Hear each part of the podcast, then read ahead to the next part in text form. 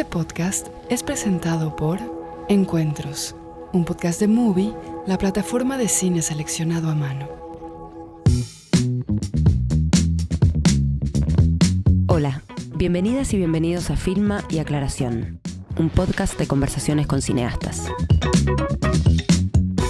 En el episodio de hoy hablamos con Ana Katz, directora de películas como El juego de la silla, Una novia errante, Los marcianos, Mi amiga del parque y El perro que no calla.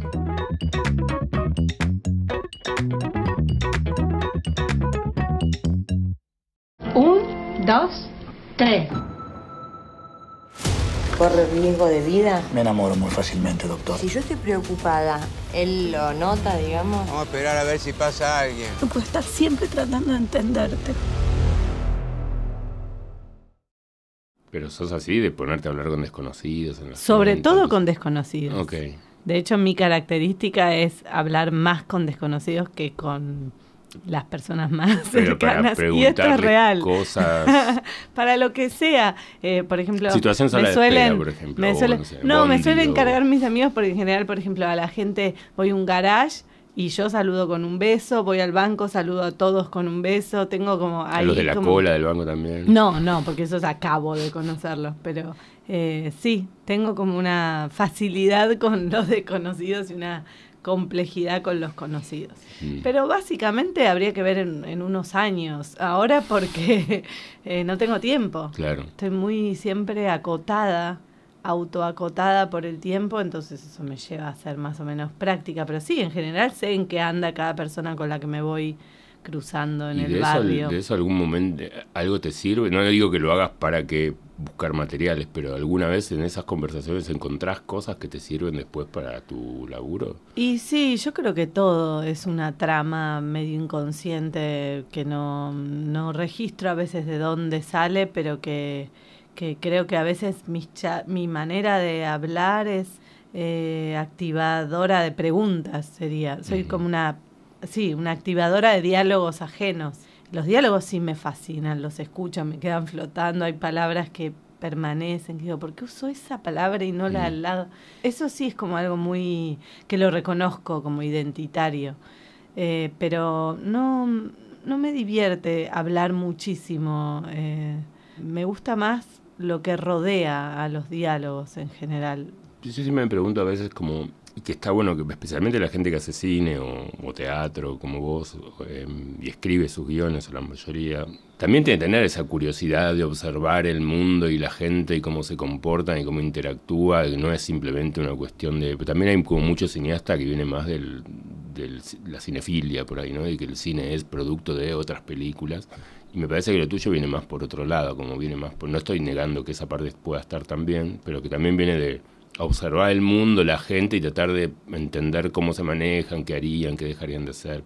No, no, ¿Vos lo eh, ves? eh, absolutamente, al 100%. Eso que describís eh, eh, es de donde vengo y donde en general estoy. Por eso a veces inclusive me cuesta reconocer cuál es la actividad particular que estoy haciendo dentro de esto.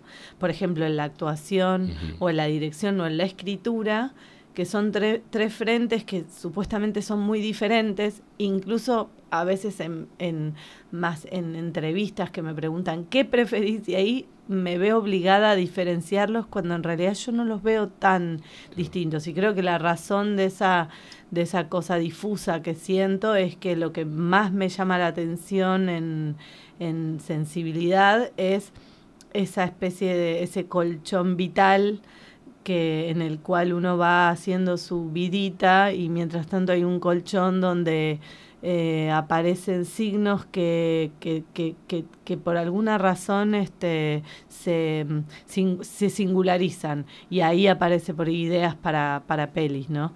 Yo me acuerdo cuando vi la peli, muy mala siempre, con los nombres de pelis, No con los directores, muy mala, pero te tengo a vos. Sí, igual yo estoy Eh, entrando en una etapa en la que me está pasando lo Eh, mismo. te- bueno, bien, ¿Viste? bienvenido. Pero siempre Sí, me sí. pasó. Voy a tratar. sin- síndromes eh, de mm, Apichatpong. Ah, ok. Te digo la Syndrome primera San- palabra. Syndrome ahí está. San Century, sí. Que fue una peli que la vi primera, por primera vez en un viaje y después la vi varias veces, que es totalmente aleatoria en un Mm. punto, es, es hasta la deriva y, y también no, obviamente como toda buena peli, pero tenía, lograba para mí un registro muy nítido de ese flotar, de esa posibilidad de, de flotar, que es lo que a mí más me gusta en el registro y que de verdad no lo necesito siempre en cine. O sea, puede suceder en otro ámbito, en la pintura, en un museo, en, en una experiencia de encuentro y- entre personas en la naturaleza. No soy tan necesitada del cine. Eso que decías de flotar, lo pienso en función de las películas tuyas y cómo fueron evolucionando a lo largo de los años, desde el juego de la silla hasta el perro que no calla. Siempre digo el perro que calla, no sé por qué.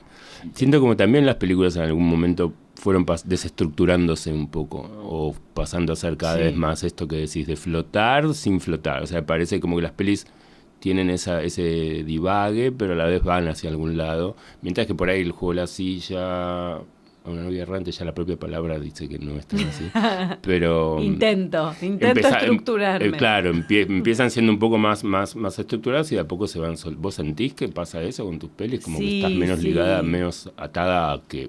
Naturalmente me parece que soy muy acuosa digamos, y que es muy difícil para mí juntar las partes que en realidad se articulan, pero eh, sí, sin duda lo que me va pasando a medida que pasan los años es que me veo tentada como siempre, pero me voy animando. Y lo del perro que no calla fue un peligro porque de alguna manera dije más sí y el más sí, ah, digamos, a nivel ayudas y, Mm. y respuesta funcionó, entonces ahora cómo vuelvo a rescatarme de esa especie de intento que a veces se tiene de... Pero también me pasa que en los últimos años aparecieron las series y al filmar tantas series es como que ahí ya derrocho toda esa, esa, esa necesidad de construcción más clásica. Entonces sí, la próxima película, no sé. Ah, ok. Es como pasaste en vez de hacer una cosa intermedia a hacer una cosa muy clásica y como a, bifurcar el- la, la carrera, digamos, ¿no? Pero vos escribís los guiones de las Sí, series sí, también. escribimos en equipo, pero es un equipo integrado por, por mi hermano, por Dani Katz y por Alejandro Jovic y, y que somos este Eh, No es, es no es que recibís proyectos y haces. No, no, no, estoy metida. Igual, digamos, por ahí para la parte ejecutiva o de dirección de las empresas, de, por el Mm. Star o de Amazon, la- las que fui trabajando eh, y que estoy trabajando, en general sí soy como el bicho raro, siempre igual. Por más Mm. que para mí ahí es donde soy más eh, oficialmente estructurada. Que sí, que también está bien en el sentido de que el único sentido que le encuentro a narrar en una plataforma es la posibilidad de diálogo más masivo Claro. que permita hacer que tengan llegada algunas ideas que sí me parecen más desestructuradas. Entonces, a esa fuerza le trato de poner la mayor nafta posible. Ir hacia un camino eh, eh, muy críptico que me termine aislando, no entiendo para qué se haría en una plataforma. Igual eso que decís está bueno, como muchos directores argentinos que están haciendo series sienten que al hacer series están siendo lo más estructurado posible, pero para las plataformas son los bichos raros, digamos, eso mismo que decís vos, como que Claro. como el lugar en el que uno se ubica tal vez es, es distinto que el que ellos esperan. No sé si, si es un matrimonio medio forzoso el que se genera entre los directores del que vienen del cine independiente argentino y, el, y las plataformas, o vos sentís que más o menos fluye eso. En mi caso fluyó un montón hasta el momento, digamos. No Mm. termino de entender por qué. Cae simpático. Eh, sí, no sé, eh, creo que mm, de, de- de alguna manera recibo, la- las respuestas que recibo de afuera es que bueno, que tuvo mucha, mm, no sé cómo se dice, que fueron muy vistas las series, eh, sobre todo terapia alternativa, se va, se va a estrenar la temporada 2, siempre la reconocieron como de autora desde el primer momento, pero a medida que vamos escribiendo, por ejemplo en la temporada 2 estamos mucho más implicados eh, porque, digamos, fue como un, bueno, escriban. Y la verdad es que mm, yo a veces me pregunto por qué me dejan tanta libertad. Porque supuestamente pensé que no iba a ser así. A veces me pregunto si es el tiempo, porque últimamente en el mundo siento que hay muchas tareas en las que define quién tiene tiempo, más que quién tiene el poder o la razón o, o la plata, es quién tiene el tiempo y entonces ya, sí, pasa, pasa veces- la aduana, no sé por qué pasó la Yo aduana. no creo que tienen tanta necesidad de contenidos que a veces tienen un... No voy a decirlo en tu caso porque no sería un problema, porque al contrario está bueno, pero a veces no, que no hacen un gran control de calidad acá, sino como que es más tener material para llenar el- el- la plataforma y, y por ahí no se meten no por buenos ni por sino porque dale Sí, a mí a veces me pasa con, pero me pasa con las películas y con las series también, que a veces lo que siento es que a mí me dicen que es muy raro lo que quiero hacer y que después cuando eso llega de otro Mm. lugar, eh, dicen algo tipo eso que es, bueno, lo- las, en, en mi caso, digamos, hay una que no, nunca se sabe qué nombre ponerle, que no sé si es comedia, que no sé si es drama, y después aparece, qué sé yo, Paul Thomas Anderson o Wes, Ander- Wes Anderson, entonces dicen, bueno, pero existe tal, y, y digo, sí, ya sé que existe tal, pero también existe tal libro, o existe... Eh, en esa disonancia que a mí me interesa tanto, siempre me termino agarrando de referentes que ni siquiera me representan de manera directa, pero que es como un puente para llegar a lo que quiero hacer. Entonces, en este caso, me parece que sí, como un interés que recibí eh, en el caso de de Star, que era Disney, digamos, hacia la serie, y a partir de ahí, la verdad, yo avancé muy desestructurada con contenidos que a mí me interesa compartir eh, y que se vean. Y, y a partir de ahí, creo que al, al haber sido vista, bueno, entonces seguí. Y también creo que es tan nuevo todo. eh, que también las razones por las cuales una, una, un tema se empieza a desarrollar o se deja desarrollar, ahora hagamos todo así, ahora... Sí, yo siempre pienso en un grupo de locos medio ciegos con linternas tratando, aunque sea, ver algo, pero no, ve, no vemos mucho. Entonces, bueno, vas haciendo y no sé hasta cuándo tampoco. Entonces así lo vivo. Las pelis, no, las pelis yo estoy siete años, cinco años. Es distinto, es como una especie de eh, a- habitación de un convento donde estoy. estudio detallado de- Sí. Cuando, Pero sí. cuando, pero cuando por ahí cuando vos empezabas era un poco más sin, entrar sin saber muy bien para dónde, para dónde las cosas iban a disparar, digo, porque te quería llevar un poco para los, para los inicios. Sí. Me, me da curiosidad cómo, cómo, cómo empezás con, con, no sé, con el cine en particular, si, si empieza primero la actuación, la dirección, la dramaturgia.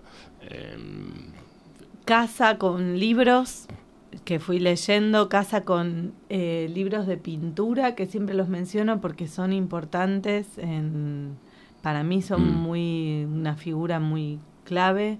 Mm, talleres de, de actuación desde muy chica, siempre, o sea que la actuación sí estuvo...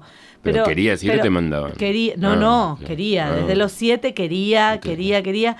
Solamente que sí escribía lo que también. Escribía lo que íbamos a actuar con amigas, armaba cosas eh, que mostrábamos en casas de amigos. O sea, ya estaba todo medio preseteado. em, pero a la vez también siempre me gustaron mucho otras cosas como la literatura, me sigue gustando mucho la, geología o la paleontología, digamos.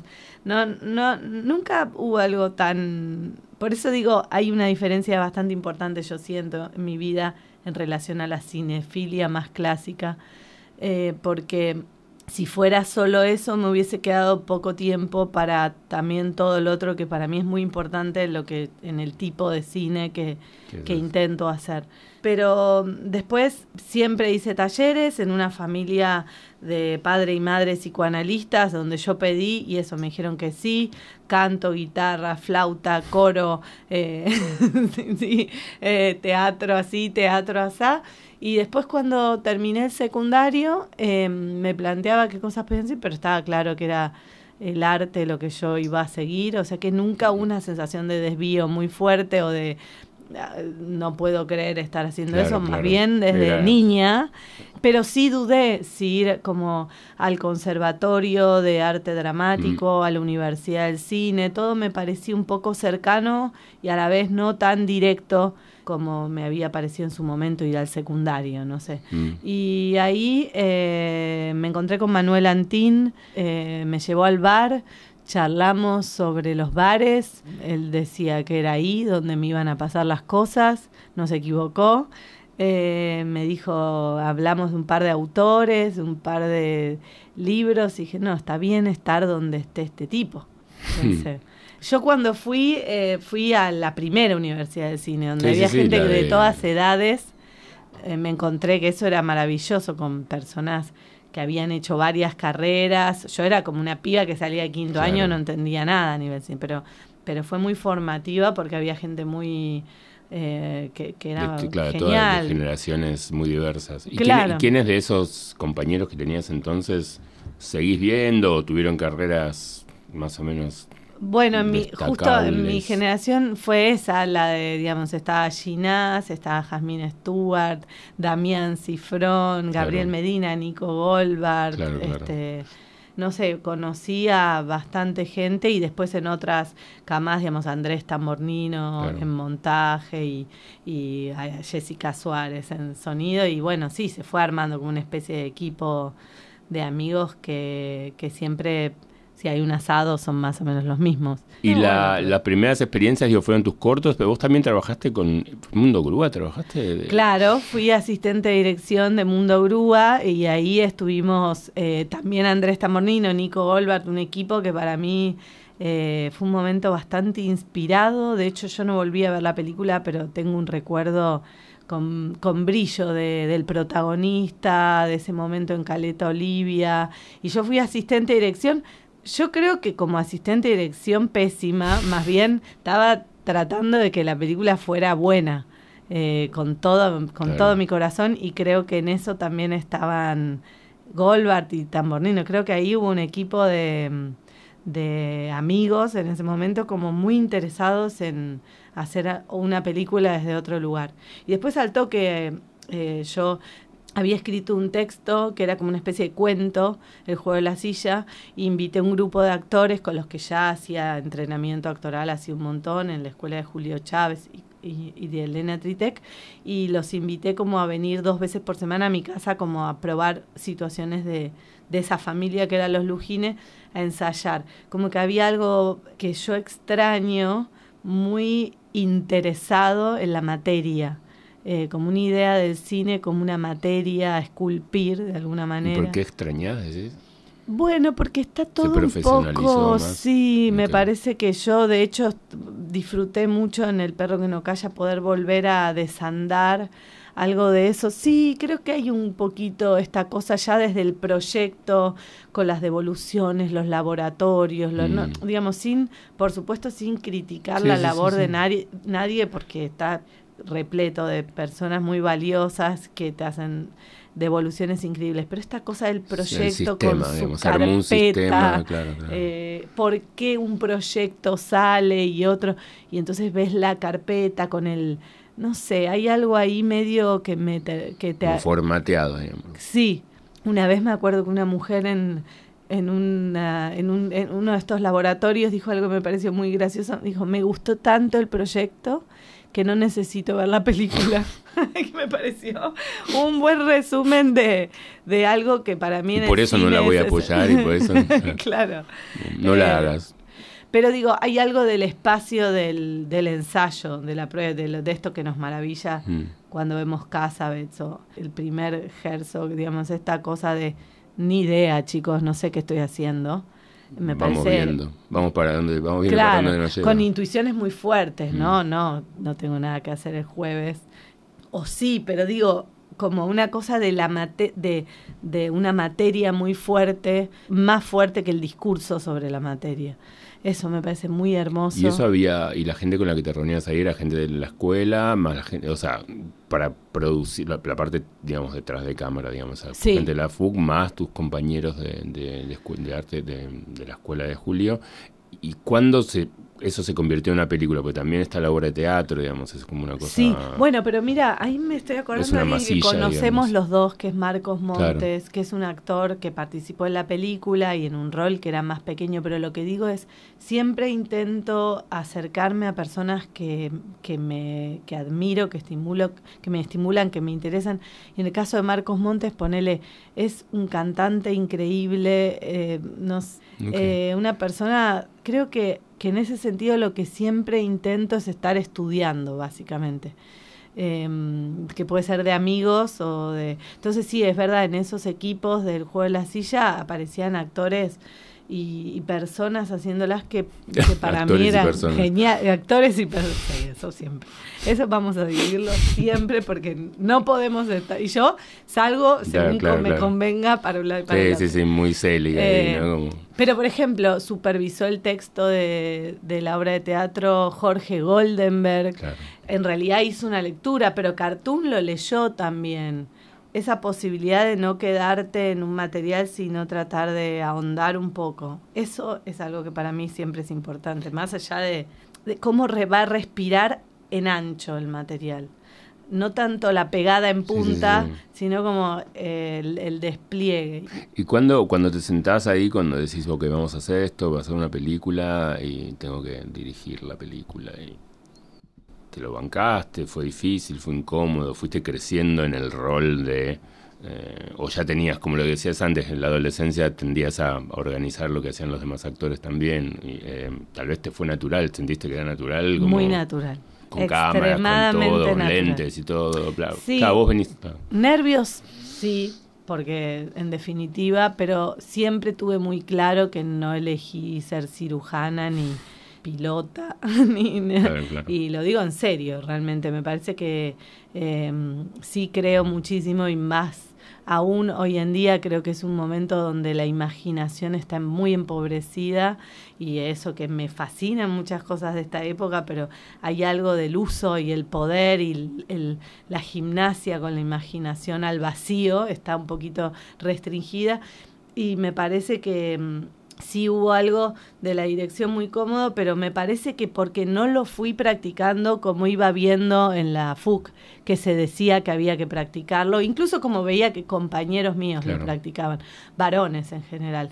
Como que desde el inicio para mí, eh, me acuerdo que había visto sí algunos documentales de Añé, ¿verdad? Y decía, ah, esto es más, ah, ok, es más cómodo por acá, pero eh, nunca en el set tuve un problema con las opiniones de los demás, nunca entendí que eh, fuese un espacio donde todos nos dialogáramos eh, de una manera muy abierta, ¿no? Y, y, eso es algo que se habla mucho en mis rodajes, más de lo que yo noto. Es como que me lo comentan y yo no soy consciente de eso. Pero, por ejemplo, si una persona no tiene muchas ganas de participar, no es muy recomendable, es un poco un sufrimiento estar, creo, en una peli mía. En general, decís, o en una, y sí, porque soy muy ah. preguntona y muy de, vení, venite y fíjate y lo que voy para un lado lo cambio en el momento y de verdad que no es por no trabajar, no por vaga, o sea, eh, son guiones de siete años en general que trabajo un montón, pero en la realidad es otra cosa. Y de verdad que, por ejemplo, el vestuario para mí es muy importante. Entonces, a, vestuaristas en general es como estoy encima. Muy encima. Pero no encima de hace esto, sino ¿por qué? ¿Por qué me decís lo otro? ¿Y qué hay de y qué tela? A ver, déjame tocar ese. No sé, hay como mucho trabajo para mí interno y para un foquista soy una pesadilla. Soy una pesadilla. Yo sé que soy, y me lo dicen además. Eh, por eso vienen como los más grosos últimamente eh, acompañar, grosos y grosas. Eh, eh, trabajé en cámaras con mujeres y estoy anonadada, eh, porque, porque sí, porque soy muy cambiante. Entonces es algo que te puede divertir mucho, en general con gente con más osada y con experiencia no les preocupa tanto y si no puedo ser una pesadilla. Pero en esa época vos trabajabas en las primeras pelis, trabajabas con compañeros, no, era una estructura más este, gente grande, desconocida de la industria. Sí, pero eh, no, igual, era igual eso. Te querían matar. A veces sí, a veces no. Depende mucho de la personalidad. Por eso me parece que es como cuando dicen que, que buena onda, Ana, es verdad que soy re buena onda, ¿no? Es difícil, eh, no, no, no, esto de la persona que sabe en el set dónde pararse, bueno, no soy yo, mm. claramente, pero es verdad que soy buena onda. El tema es si no te gusta participar, si estás queriendo estar más alejado, alejada, no es cómodo, porque es cierto que estoy muy ahí en el bote, tipo, Vos fuiste de, de la- de las primeras mujeres directoras en Argentina, digamos, de esta nueva generación. Digo, porque cuando vos estrenás el juego de la silla estaba La Ciénaga y Sí. no mucho más. No, Digo, no, no, Vanessa yo- Aragone, eh, algún- Taquini, eh, Lita. Lita, bueno, claro, eh, sí. No, o sea, yo veía que estaba Lita, veía que estaba María Luisa Bemberg. Bember, pero bueno, no llegué Claro, como claro. a... eh, no, Pero de esta generación, de la ¿eh? Generación que podemos decir de, de Lucrecia. Y no, de- de- Lucrecia, vi Rey Muerto y después yo Ah, me Gugli- vi a mí. Gugliota creo que estaba en Gugliota, sí, sí. Muy pocas. ¿Y vos Ahí que, empezamos. que el hecho de que es, comandar un equipo en su mayoría formado por hombres era problemático? Cero. Cero. Fui eran- criada así. Ah. No sé, no me doy cuenta. Y tengo ese tema, no me doy cuenta a veces cuando se habla de cupo. digo, ay, a ver, ¿qué puse? ¿Qué es? Y miro y en general está llenísimo, está repleto Claro. de mujeres. Pero nunca soy muy consciente de a quién estoy llamando, qué es, si es mujer, varón o diciendo. No soy consciente.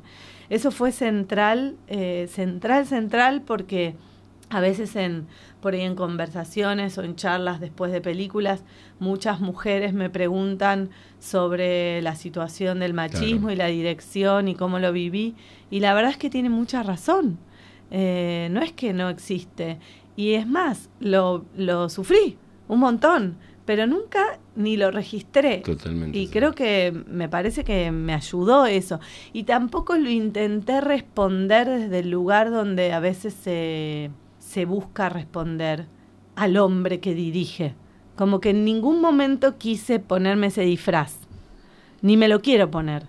Y eso a veces hay como un rocío de...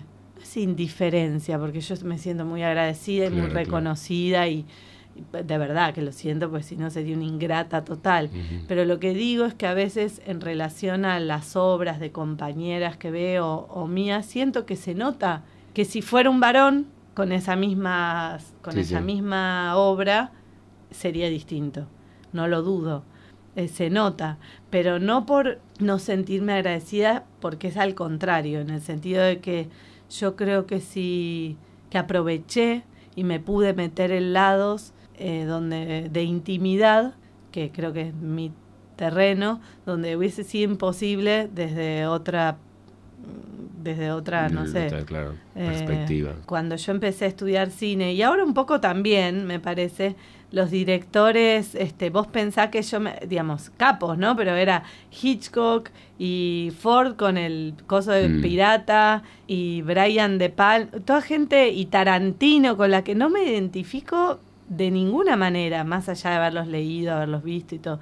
Es difícil cuando te pasa eso, que Mm. registrás que de verdad querés hacer algo sin duda, pero que no estás en No ningún está- club no de está esos. visibilizado como... claro. Eh, porque no te interesa tampoco, no es que porque querría hacer. Entonces, no sé, eso me parece que es interesante porque recién ahora creo que se está pudiendo, así como se está de- deconstruyendo cierta lógica de cómo se piensa a hombres y mujeres, cierta lógica de lo que se entiende de lo que es un director de cine Mm. o una directora de cine. Creo que eso es muy nuevo, porque hay una especie de personaje que se intenta hacer a veces para conducir un equipo de 100. Y yo no, no, no lo intento. Si les gusta este podcast, pueden seguirnos en Spotify, YouTube o en donde estén escuchando este programa. Para más contenido los esperamos en nuestras redes.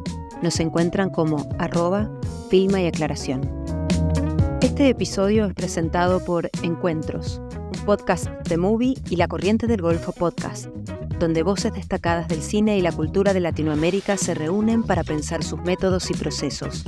Son conversaciones informales de aproximadamente una hora entre colegas que comparten el amor por el cine y reflexionan sobre el oficio, sus influencias y sus experiencias personales. Encuentros cuenta con tres temporadas y episodios especiales, con la participación de Gael García Bernal, Dolores Fonsi, Mercedes Morán y Rodrigo Moreno, entre otros.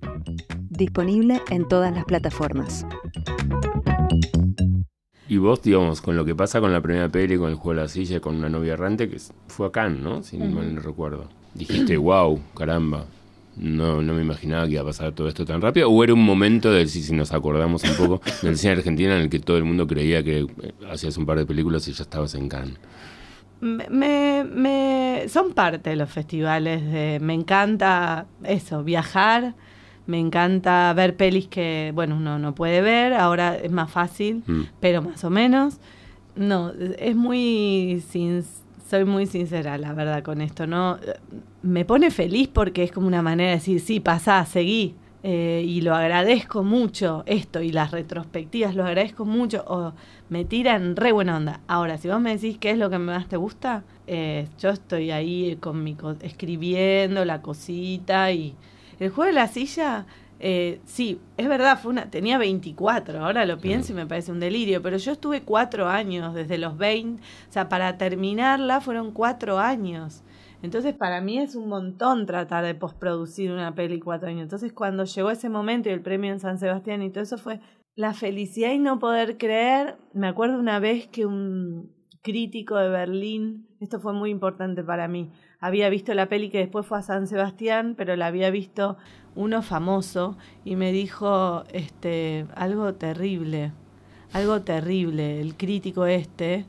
Y después también me dijo algo terrible otro crítico de acá. Y yo le conté a mi madre y me puse a llorar y mi mamá me dijo, esto va para les chiques, y, y me dijo, una película, no sé cómo es, porque eso haces vos, pero para mí debe ser como un cachorro.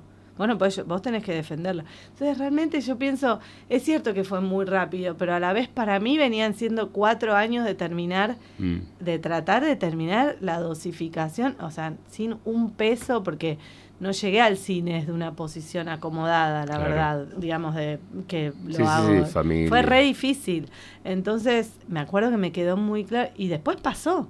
Pero es verdad que eso siempre es como, de verdad tiene algo de parir en el sentido de que ya es la vida de la película y yo estoy en otra cosa. Claro. Entonces, a lo que voy es que creo que comparado a algunos amigos o amigas mías, también colegas, nunca pensé tanto en mi camino, en qué voy a hacer y por ahí estaría bueno ahora hacer así esto. Desde la estrategia, pero también desde una relación más cercana con una especie de carrera. Nunca la tengo, siempre estoy como solo pensando en ese guion o en esa, en esa situación, en ese colchón de diálogo. Y entonces eh, me cuesta a veces como darme cuenta y me doy cuenta por los demás. Pero bueno, lo que pasa es que también hay mucha, mucho, mucha lectura crítica, a veces funciona medio terapéutica, que es como dudosa, ¿no? Como esa interpretación de por qué haces las cosas y tratar de entender ¿no? qué pasa por la cabeza o qué pasa por tu vida. De todos modos, este, Sí. la, la pregunta que te quería hacer tiene que ver un poco con eso. eh, y un poco con estos temas que vos lo dijiste antes, como que tus pelis, el- tu tema es la intimidad, dijimos, como lo dijiste algo más o menos así. Y me interesa que profundices un poco en eso, digamos, ¿cuál es, a, a qué te referís con eso? Cu- digo, por cualquier película uno podría decir que el tema es la intimidad. Pero vos decís, ok, esto es fundamentalmente lo que le pasa a los personajes por dentro y no tanto eventos, hechos, sino simplemente encontrar qué, qué, cuáles son sus relaciones o te referís a alguna otra cosa cuando hablas de intimidad. Por un lado me resulta, eh, vos lo has dicho en algunas críticas de, de pelis, eh, como que percibías una incomodidad, como que en la peli hay una incomodidad. Yo creo que por un lado está el mundo que me resulta así, creo que es bastante incómodo. Eh, por eso el otro día pensaba sobre la inteligencia artificial que se habla tanto. Eh, la inteligencia artificial es muy buena eh, usando esa lógica, que es la que a mí siempre me incomodó, que es la lógica de, de la convención. Entonces sabe perfecto cómo ser convencional y dice todas las cosas que hay que decir. Bueno, eso siempre para mí fue muy incómodo, entiendo. Como un terreno que es básicamente el mundo, bastante incómodo, donde se dan por supuestas cosas que para mí son rarísimas. Y a medida que voy también creciendo, voy asumiéndome también, que bueno, Claro, claro. es tu tema, me, me lo noto y a la vez hay cosas que digo, no, te- tengo razón. Y, y hay cosas que a, a veces siento que se va viendo después, como si uno tiene una sensación casi te diría este, física sobre determinadas situaciones y después se va viendo, che, no, no estuvo. Eh, ahora parece que se dice que no está bueno que pase esto. Entonces, en contraposición a este mundo que lo podemos llamar la convención o la inteligencia artificial, Mm. porque es lo mismo, eh, está la intimidad para mí. Ok. Que a veces es muy difícil saber el- dónde está. Sí, lo que no se ve, lo que no, lo que se intuye, lo que, como la observación, el detalle. Digo, porque eso que decís vos, digo, uno puede imaginar que el guion clásico, una, una, uno de estos cosas de inteligencia artificial te pueden hacer tranquilamente un guion clásico con todos los puntos de, de quiebre y esto y aquello Exacto. y actos y qué sé yo. Pero por ahí unas películas como las tuyas serían más difíciles de hacer en, forma, porque Me animo a decir entras, que sí. ¿eh? Me animo No a sé, decir igual, que sí. claro, igual dar, dar, dar 10 años y le pones una película en el estilo de Ana Katz en el que te va a No, y te la seguramente, tira, ¿eh? ahora mismo creo, pero creo que hay que ver ahí qué es. Claro, claro. Eh, Pero como ese tipo me de- animo de- a decir claro. que sería igual, imagínate, no me voy a poner, a pelear con un robot, pero lo que lo que digo, Estaría bueno como un cartel que dijera, como, hago películas que no pueden ser replicadas por inteligencia artificial. Llame yo al creo- me animo, me 1505. animo bastante a decir que ahí no me preocupa, claro, no, no, porque no, mm, no tiene que ver con saber, lo hago igual, ese igual es otra cosa.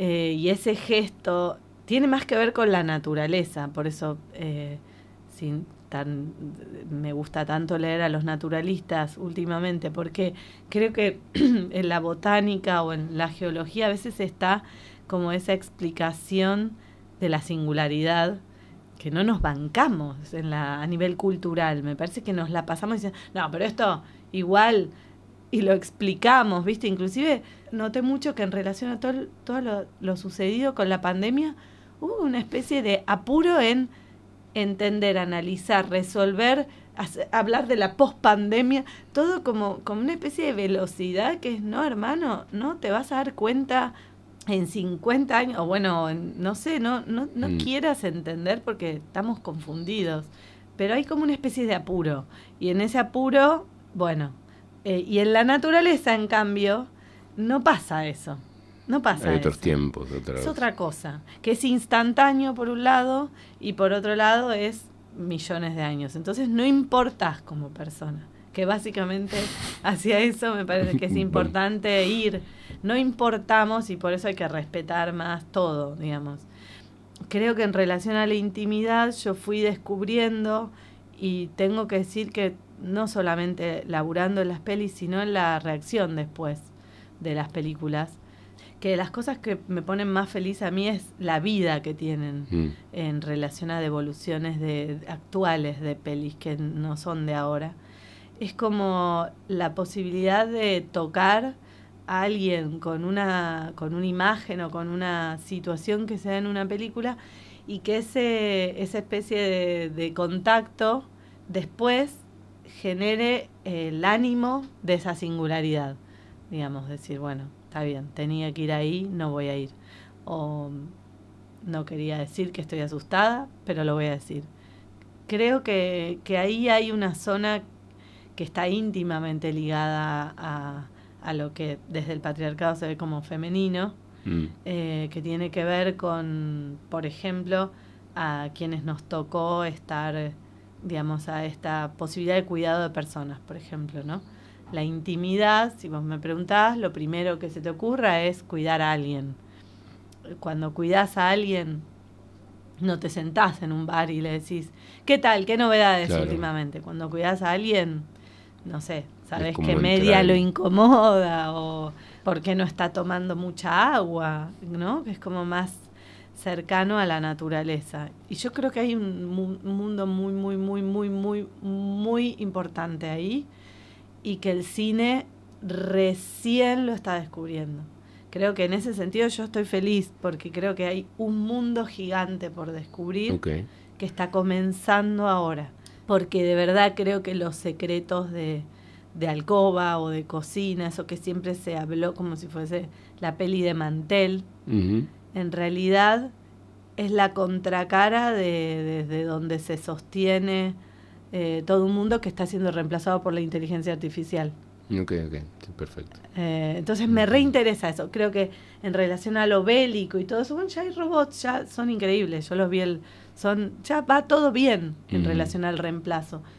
Pero hay algo de cuando desayunás de las casas, de las personas ancianas y todo eso que pasa, que Y del espacio también, ¿no? Y del, del- del- las imágenes, porque yo creo que muchas cosas que, que también están... en tu- la- mucha gente se queda en tus películas pensando en las relaciones entre los personajes, y si el humor, si es comedia, si es comedia, y cómo evolucionan, cierta deriva narrativa, pero también, el, el- el- especialmente en El perro que no calla, especialmente en las últimas, eh, donde empezar a contar también desde, desde el espacio y los lugares, y, y cómo la gente se, digo, se mueve en, en los escenarios. Eso lo voy notando cada vez más. Siento que tus películas van cada vez más siendo más cinematográficas, si, si, si se me permite la palabra. Sí, en ese sí. sentido, digo que no es el único sentido de lo no, cinematográfico, no, pero, pero, en ese sentido. gracias. A mí me importa, es verdad que los espacios me están importando muchísimo y cada vez más y que Los lugares, no sé, digo. sentí que incluso la elección de una locación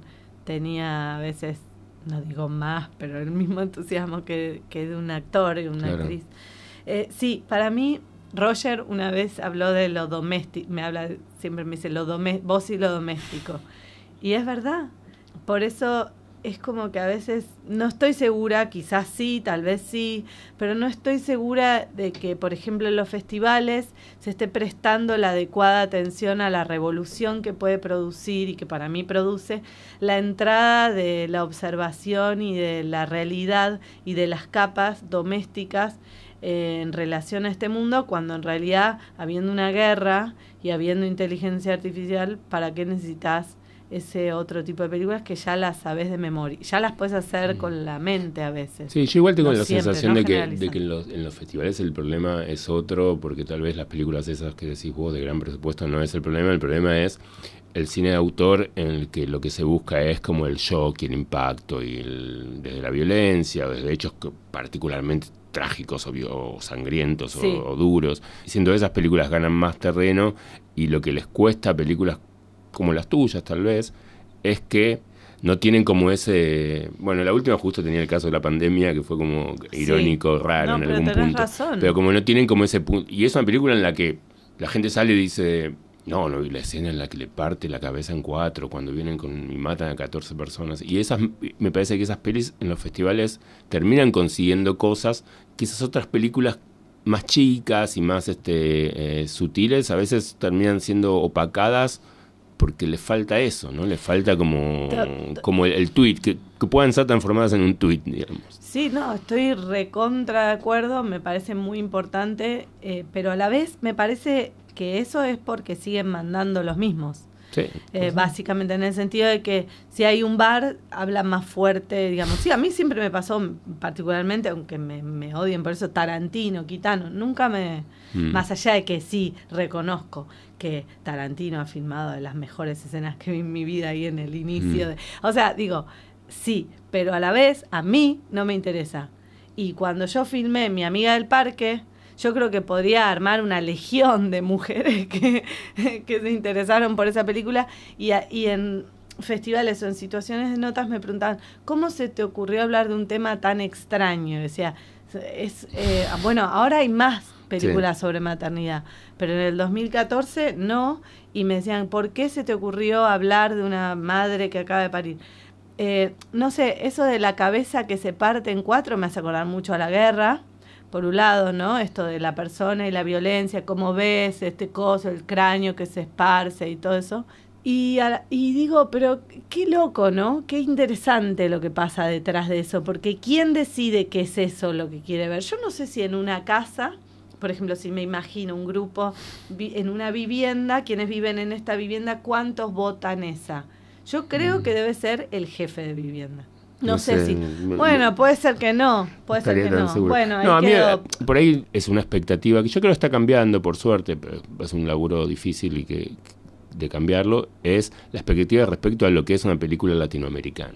¿no? Ah, y la idea de que la película latinoamericana agregamos esa capa donde aparecen otros elementos que si te pones a pensar, tampoco tus películas tenían, digamos, tiene, ahora digo que sí porque creo que también está cambiando un poco la perspectiva y también por el hecho de que para bien o para mal, está el tema del cupo, del hecho de que seas mujer, etcétera, etcétera, y como una pionera, si querés, como que se espera del cine latinoamericano, ¿no? Eh, violencia social, política, em, campo, vacas. Y tus películas son domésticas, como diría Roger, digamos, tus películas son de problemas a ver, a mí, algunos colegas europeos me, dicen no por tus películas, pero por otras películas que yo a veces recomiendo, me dicen, ah, bueno, pero esa película la podemos hacer acá.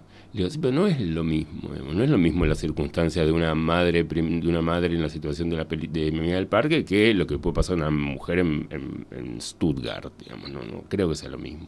No, eso, eso que decís es, es, tal cual y es lo que hace que eh, sea tan difícil a veces para mí mover mm. mis pelis. Más allá de que de verdad hay que decirlo, pues si no es injusto, claro, claro. vaya bárbaro. y siempre re bien, pero digo, con un nivel de dificultad enorme y que la da todo, todo esto que estás diciendo. Por otro lado, yo creo que em, esto que, que hablaba, ¿no? De el cuidado del otro, esto que se llama lo doméstico, lo que escondemos, lo del cuidado del otro, donde está pasando esto que no se sabe dónde poner a los niños, no se sabe dónde meterlos, qué hacer con los niños, con las personas grandes, con, con, las personas mayores. Me parece que, que, en realidad es profundamente político ese tema, qué estamos haciendo con los humanos y las humanas. Entonces, eh, digamos, yo creo que poder eh, reflexionar sobre la... Eh, a nivel político sobre el cuidado de las personas es mucho más vanguardista y, potente que poder darle el lugar de eh, confirmar una vez más eh, determinadas situaciones de violencia por no inclusión de clases sociales, que es lo que todos padecemos todos los días y lo sabemos. Mm. Y, no solo eso, sino que la razón de esa opresión está del lado de quienes nos eligen. Entonces, ¿cómo no vas a saber que vos mismo me estás quitando la posibilidad de tener una vida digna? Eh, déjame explicarte qué está pasando en mi casa. Em, pero creo que ahí lo que pasa es que toca fibras que son violentas, mucho más violentas que un eh, cerebro que se esparce. Mm. Porque la persona que por ahí tiene al familiar en el geriátrico y no lo va a ver nunca y, está incomodísimo con eso porque es espantoso, tenga la culpa, no tenga la culpa, tengamos todos la culpa, me parece que eso no lo quiere ver. Y que en cambio un cerebro que se esparce no deja de ser más parecido a una gelatina o algo más Mickey Moco que, tipo, mostrame eso. Ahí mandé una época. Te, llevo a una, a una cosa que, siempre, nunca te lo pregunté, me parece, pero me da curiosidad. Vos haces Los Marcianos en un momento de tu vida, que es una película un poco más grande, fuera de lo, lo, que venías haciendo antes, pero a la vez tiene una sensibilidad que es muy propia y, y retrospectivamente pasaron 15 años ¿Cómo viviste esa experiencia y qué te hizo pensar en función de cómo seguir de ahí en adelante? Es una película muy de corte, eh, me, encanta pensarla hoy, me parece corrosiva y eh, creo que, que fue importantísima hacerla, porque eh, fue lo que me posibilitó saltar, no, no creer que hacía cine chiquito de producción, pero sí confirmar que estaba en la autoría, que es donde me interesa estar en el tamaño que tenga la producción. Y después sí me parece que en el trabajo con actores y en la producción había como una especie de inseguridad flotando de qué tipo de película se quería hacer. Me parece que desde el guion siempre estuvo muy claro cuál era la película que se quería hacer. Pero reconozco que ni siquiera en Hollywood se hacen muchas de esas películas. Por eso hablo de Paul Thomas Anderson, porque siempre uno termina ahí. Si no, te tenés que ir a movie, pero en general cuando hablas de peli, bueno, o hablas de Almodóvar, pero siempre terminás hablando de cinco personas. Eh, cuando hablas de pelis grandes, comerciales, que aspiran al público y a la vez son de autoría y extrañeza. Entonces, em, yo la defiendo mucho la peli la considero como trancada en muchos momentos, integrada por equipos donde algunos empujaban muchísimo hacia un lado que era muy nítido, yo creo, y otros también decían, no, ¿por qué me metí acá? ¿Qué estoy haciendo? Pero una vez que vos descubrís que, que tenés un poder que es el de, el de lo popular por un lado y lo de la extrañeza por otro, yo no suelto más. A mí me interesa ese mundo.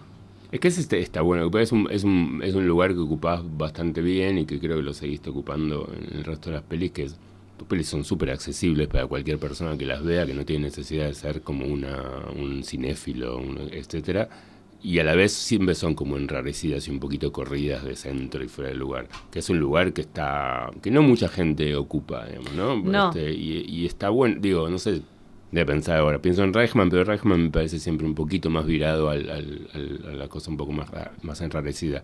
¿Ese lugar a vos vo- es algo que intentás como encontrar de un modo más o menos consciente o es la forma en la que vos te relacionás con el mundo, con la gente, con las cosas, el, el tono que te surge naturalmente?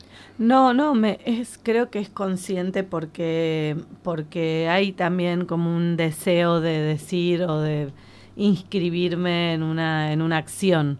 Y hablo de política, pero no necesariamente de la política que defiende una ideología, sí, defiende una ideología la política, pero quiero decir, no desde una cuestión de bandera o partido directamente, pero sí de una película que pueda dialogar internamente con las personas en un momento determinado para bajar, para compartir una sensación.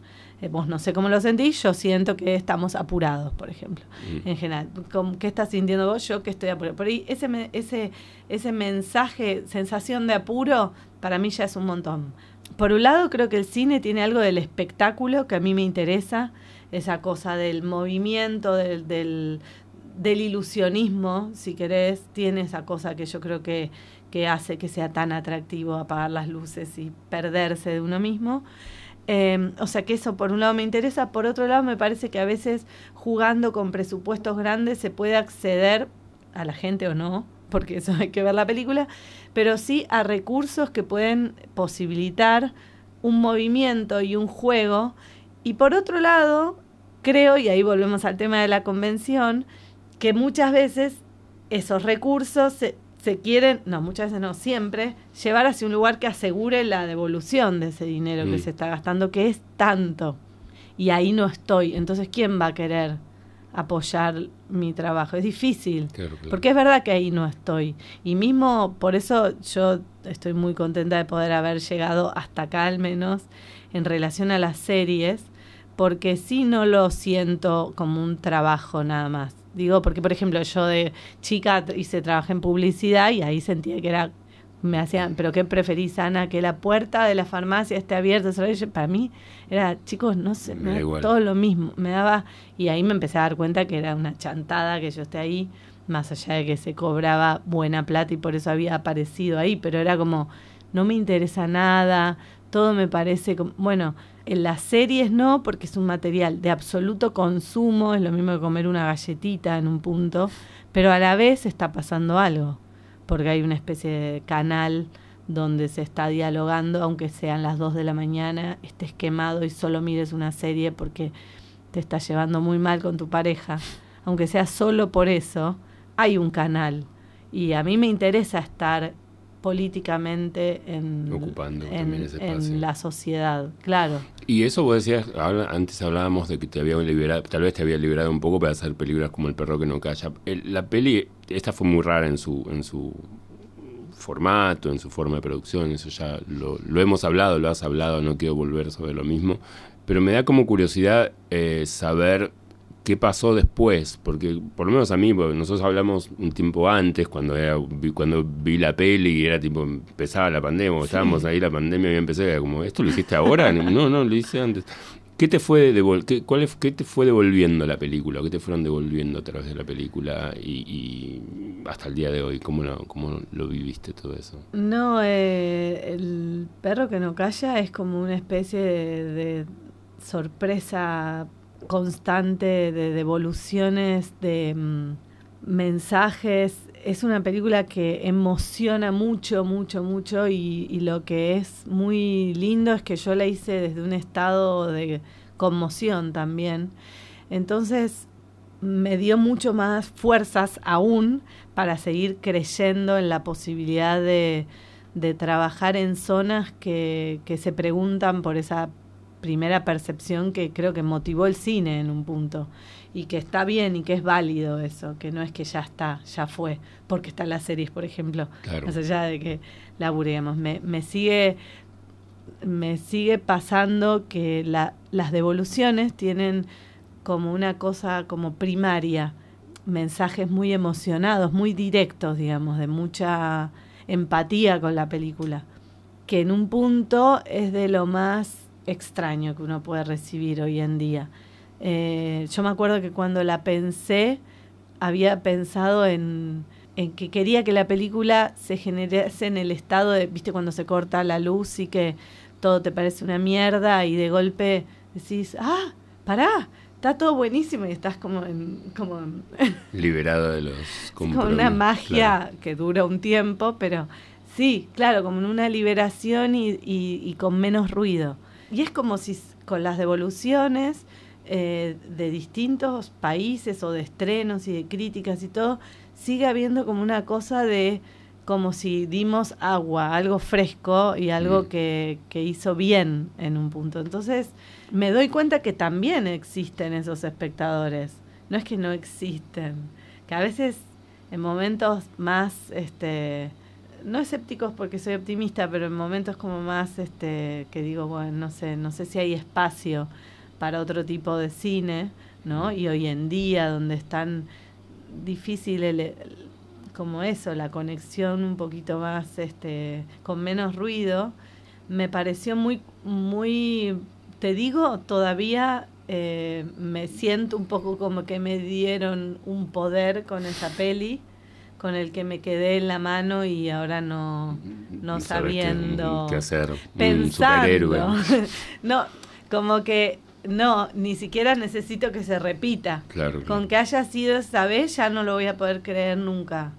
Que haya sucedido eso, digamos, y que actúe mi hermano y que em, se pueda... Vos pensá, Diego, que cuando yo tenía las escenas estas de la gente con las burbujas y los cascos, y mis amigos que siempre son tan esenciales para mí me decían, no sé, Ana, me decían, o sea, si querés poné la parte de la ciencia ficción, me parece que es la película con la que definitivamente te van a decir, te, te, fuiste. Te, volviste loca. Te fuiste de pista. Y, y yo estuve, dudé de verdad mm. y de, de dejarla y dije, la, ¿sabes cuál fue la razón más importante? Dije, me voy a, me voy a quedar siempre arrepentida. Entonces dije, lo voy a... Y después que es como que le gana tanto la realidad a a la ficción que sí, fue como una especie de... Sí, de anticipación. Eh, en muchos sentidos, no solo en, lo, de la pandemia, sino también en, la sensación de los tiempos con los que la gente vive a partir de la pandemia, ¿no? La peli tiene ese, montaje, ¿no? Esas, como esa cosa medio de viñetas y de espacios y de tiempos medio eh, elipsis muy curiosas. Y me parece que a veces, por momentos, y pienso que si, uno empezó como a vivir ahí adentro también, o el mundo se empezó a parecer bastante más a eso de lo que uno, imaginaría. Yo creo que no somos conscientes de lo profesionales que somos de la imagen todos, porque mm. realmente por, por, por los celulares, por las series, todo, somos tan, tenemos tal profesionalismo, tanta experiencia, que seguir pensando el cine desde la narrativa más clásica es como tomar por un niño de dos años al espectador. Entonces como que creo que hay ciertas cosas de golpe de saltos, de pensar como el cine a través de como gestos eh, más rotos, puede retomar una concentración que si no está ida, porque la usás todo el día entero, desde que te despertás hasta que te vas a dormir. Y la idea tuya, ahora que decís que puedes descargar la, la parte en, en las series, puedes descargar la parte más más un poco más este eh, narrativa o es seguir experiment es, seguir yendo por ese lado en términos de películas o volver a otra cosa tenés estás con, con algo sí tengo tengo digamos tres proyectos que todavía no me doy cuenta cuál arranca primero. Eh, hay dos que son grandes eh, y hay uno que es muy loco. Estoy mm, un poco también observando, a veces me este mundo me está pareciendo rarísimo, el, lugar que está viendo para las películas nacionales. Nunca tuve lugar igual, no es que hablo como si hubiese quedado permanecido, nunca estuve más de una o dos semanas en una sala, pero no hablo de eso, hablo de otra cosa, hablo como de un ruido, sí que hace que diga, pero a ver, ¿cómo podemos hacer? Una para película hacer una argentina reunioncita más. motive algo, se Que mueva, que, motive un poco algo, cualquier tipo cosa. Argentina 85, 1985. No, no, no, no. En- no en un No, sentido no. de que genere una conversación. No en un que- sentido más comercial, ¿eh? No, no, no, no, no, no lo decía comercial, como que genere una conversación y que no pase como una especie de anécdota. Oh, ¿Te acordás de esa película que hizo? Y, No, desaparece. No, no, no, no, no en, ¿cómo se dice? No en pregnancia o que sea memorable, sino en esto, en intimidad, Mm. en que pueda tener una cosa más genuina de verdad en este momento donde siento que no hay ganas de, de- bueno, nada, también es eh, esto que pasó, la situación tan difícil, el mundo, la Argentina, la economía, el desgaste, las series en los teléfonos. Entonces digo, me gustaría, no sé, eh, hacer una película que sea eso, como cortar la luz como algo un poco más eh, menos automático y está difícil porque Obvio, obvio. no hay ánimo. Sí, Eh, tampoco sé si hay. No, no es que sea más cara, a veces hay más plata para una película más cara que, una, que, Claro. que un menos para una película más Es verdad, compleja. digamos, absolutamente porque, sí, por- cierto. No, y es cierto que tampoco ganas de hacer una película que sea cara, que sí mm, podría, digamos, se me podría dar que sea cara, pero que de algún lugar sienta que sí la puede reemplazar un robot y hacerla por mí. No me tienta porque, no sé, para qué, ya no hace falta. Así Bueno, que no sé. Gracias, Ana, por, A por vos. venir. este, y nos, nos estamos viendo. No, seguro, espero, por favor.